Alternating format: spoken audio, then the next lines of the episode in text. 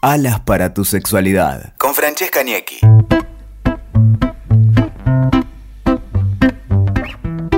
Bienvenidos a Alas para tu sexualidad, un podcast donde hablamos de liberación sexual. Y hoy para liberarnos tengo a un invitado de lujo que lo tengo acá en el sillón sentado al lado mío, que es Hernán Panesi, un amigo de los medios, un colega, periodista que escribe en Página 12, en Planeta Urbano, en El Cronista y tiene un programa donde me invita muchísimo que es por LED FM que se llama Fan el programa. Y además de eso, porque acá hay una curiosidad y es por eso que está invitado, además de eso se le ocurrió escribir un libro que lo tengo acá en mis manos, que aparte es divino, se llama Porno Argento. Así es, porno argento. Bienvenido, Hernán. ¿Cómo va? ¿Qué tal, Francesca? Un placer. Gracias por invitarme. Bueno, vamos a estar hablando entonces con Hernán Panesi sobre qué pasa con el porno argento, cómo fueron los inicios del porno argento, las diferencias con lo que hay ahora, actores y actrices de exportación y cómo ve Vamos a ver cómo ve Hernán el porno hoy Mm. y qué cree que le falta al porno. Porque si no, yo hablo, hablo, pero él tiene mucha data. Así que contame un poco, estuviste investigando un montón para Uf. escribir el porno argento. Francesca, estuve ocho años. Es un libro que odio, además, ya. ¿Por qué? Y- el odio yo lo traigo acá a hablar de, No, es que de- porno argento. cuando estás muchos años obsesionado con algo, tenés como Claro. todos los sentimientos. Igual es- estoy siendo injusto. Ahora lo estoy empezando a querer de nuevo. Pasó un tiempo y ya de nuevo te te enamoras. reconcilias con la idea. No, pero estuve ocho años investigando, entre siete, sí, ocho años estuve investigando la historia del porno argentino eh, y me encontré con muchas cosas. eh. Y, y ¿sabes, qué, ¿sabes qué fue lo que me pasó en realidad? Muchos de los prejuicios, que, que vos también, eh, cada vez que apareces, hablas de, de desarticular prejuicios, los tuve que desarticular.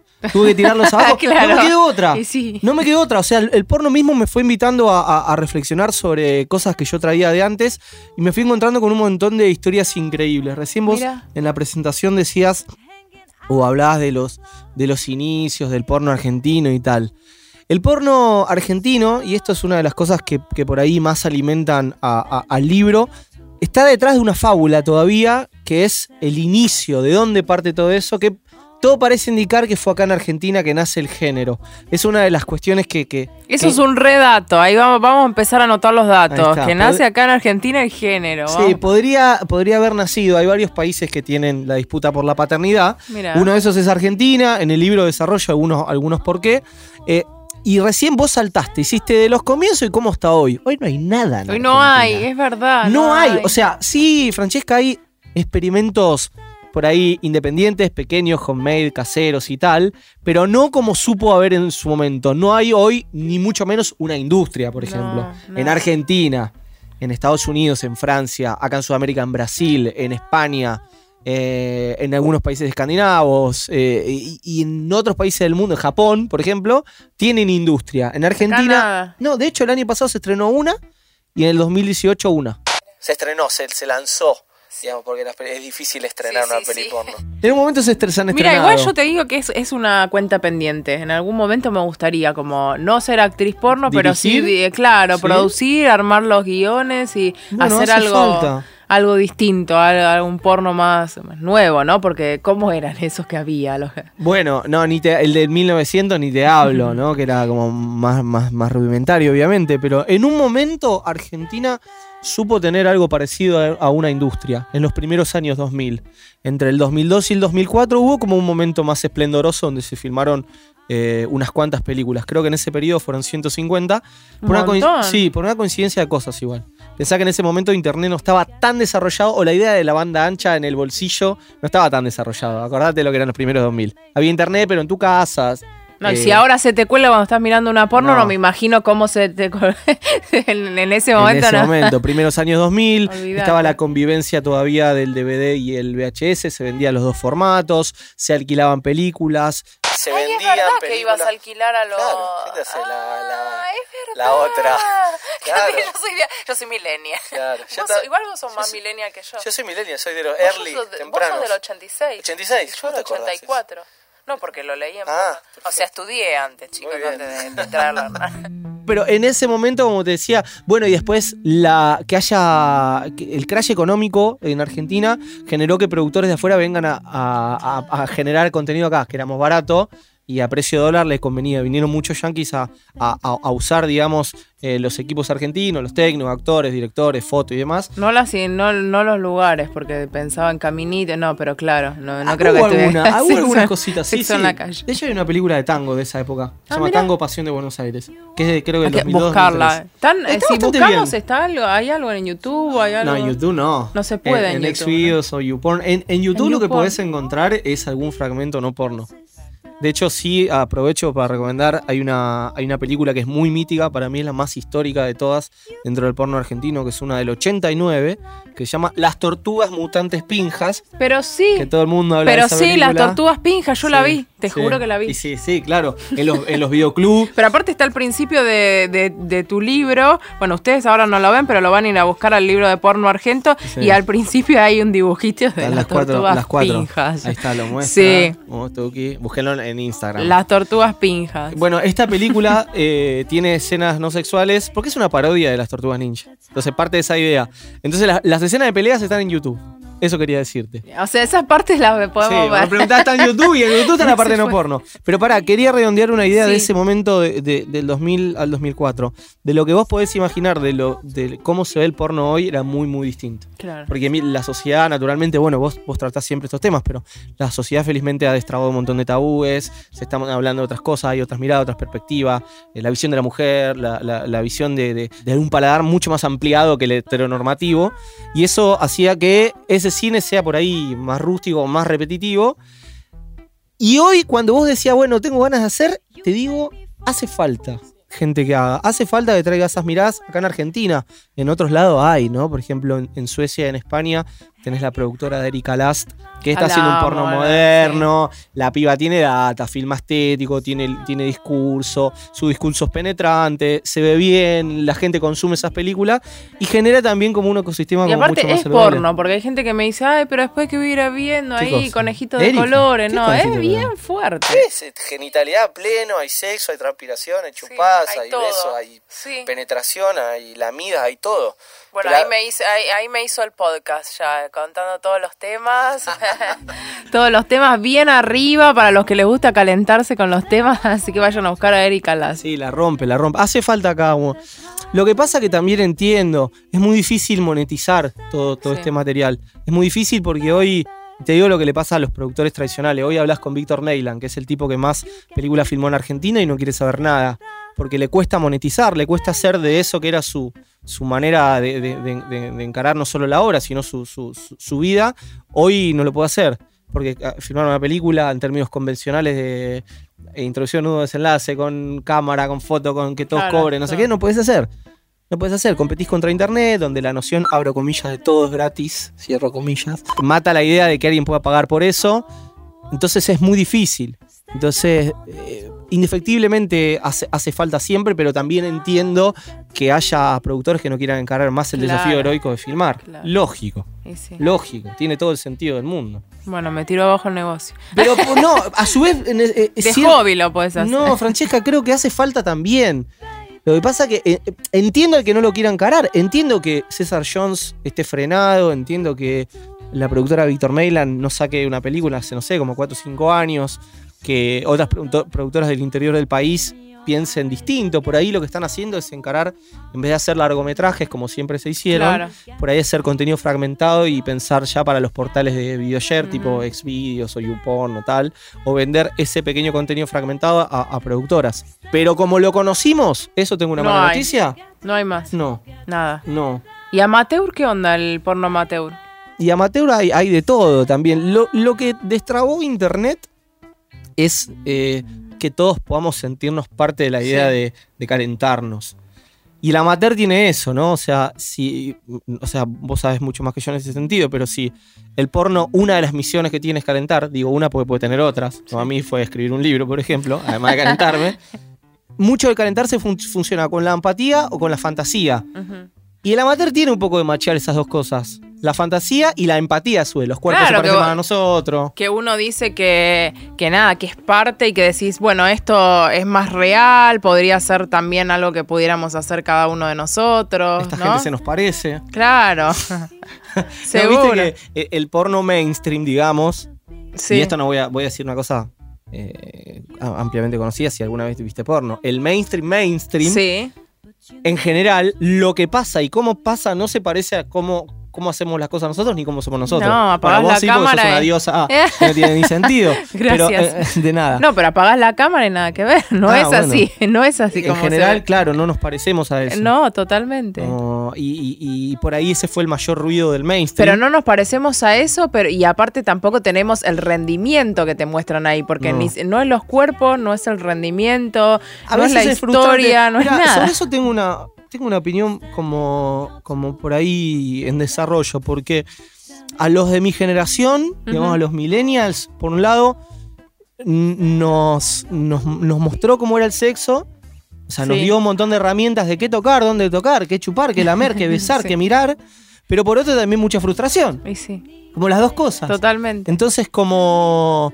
Igual si me preguntás, yo estoy agradecido a ese porno. Estoy agradecido que. que- Yo también que soy de la idea de que y que exista el porno que Sí, es buenísimo. O sea, lo que pasa es que hay que mirar lo que yo digo siempre con ojos críticos de que es ficción y que no todo lo que pasa ahí va a ser la realidad. No, y que hay porno que realmente es muy malo. Y que hay Y que, porno y- malo. y que solo la mirada heteronormativa no está bueno. Totalmente. que Hay solo mucho es- porno machista, hay mucho claro. porno violento. Total, hay total, de total. todo. Claro, Como cuando pienso lados. esto que estoy diciendo, no estoy hablando, obviamente, ni estoy cir- circunscribiendo mi opinión a ese, a ese porno que es el que todos intentamos como combatir de alguna manera. Totalmente. Pero sí el no. porno. Pero el porno hay en sí. porno entre sí. Total, eso te digo. Si no Eso sí. metemos todo en la misma bolsa, el No, porno es malo, ya está, no. No. Si, no. Aparte, si estás en pareja y, y ver una película te calienta, está buenísimo, consensual. Los dos ven una película. Que cada A los dos, lo claro. O lo mirás solo también. Hay gente que no le gusta ver en pareja, pero pues solo sí. Esta semana estuve mirando qué mira el mundo cuando mira porno. Ay, me Sí, encanta. A ver sí. qué. Te sorprenderías. Eh, vi, los, vi los rangos etarios y qué miran entre, entre 18 y 25. ¿Sabes Sí. qué miran? No. Japonés. Entre 25 y 35. no sé, Japonés. lésbico. Ah, japonés. Todo japonés. Entre 35 y 45. Japonés. Japonés. Ah, Así bueno, hasta bueno, me le plus pegué una- 60. Que, que miran. No, miran. Eh, no, no. eh, plus No, no, 60. todos estos, digo. miran eh, eh, Mature y esa onda, más maduro. Eh, me llamó mucho la atención. Y eso, sí, me parece que obedece a. a- ¿Cómo es el porno japonés? Uy, es rarísimo. Es muy distinto. es, es realmente muy distinto. Y, y es Pero absoluta- mucha, también mucha cosa, morboso. cosa morboso. Sí. Sí, yo no lo disfruto tanto como consumidor, te digo. Como investigador me parece re curioso. Te- mi teoría es que después de la bomba atómica Japón enloquece un poco. Claro. De verdad te lo digo, ¿eh? como la ciencia ficción tipo los, los monstruos gigantes, Godzilla, Motra, los Kaijueiga y, el- y este porno, con te- por ejemplo, tienen un, gen- un subgénero de porno que se llama Tentacle Porn, que es el porno con eh, eh, eh, hentai dibujado, pero con monstruos marinos y, y como Mirá. avasallando a, a- a- a chicas. Eh, y eso es solo fruto de la Solo demencia. pasa ahí, sí. Solo pasa ahí. Y que haya gente que como que, que consuma eso de, de- de- de formas... Los anime, también las muñequitas, todas así grandes, y se lo compran y se lo llevan a su casa. Bueno, también las los que los que están con- de, de novio, entre comillas, con, Con con, muñecas Eso me sexuales. parece un poco gracioso. Es, es bastante raro. Pero también si vas a la zona roja, están todas disfrazadas de, nenitas. De lolitas. Sí. sí, claro, bueno. Es como Sí. una re fantasía que tienen ellos. Sí, sí, fantasía y perversión Sí. porque com- hay, hay compra de bombachas, hay... Las bombachas con por ejemplo, olor. con olor, para que te limpien en... Sí, los Sí, oídos, los como oídos, si fuera algo erótico. Como si fuese algo erótico. Sí. Eh, No, lo de las bombachas es terrible. Vamos a sí. aclararle a la gente Dale. que es que compra... vi- ¿Vieron ese jueguito cuando éramos chicos? Bueno, en mi época estaba que ponías un- una monedita y salían, no las Ah, bombachas, salía una pelotita así de plástico y adentro de la pelotita te venía algún juguetito que vos no sabías cuál te iba a tocar. Claro. Bueno, acá es la, en los sex shop, generalmente está la misma pelotita, pero viene con una bombacha supuestamente usada, que entiendo que sí, y con un, bueno, con la foto de la chica, el nombre de quién es, es terrible. Es, es muy loco.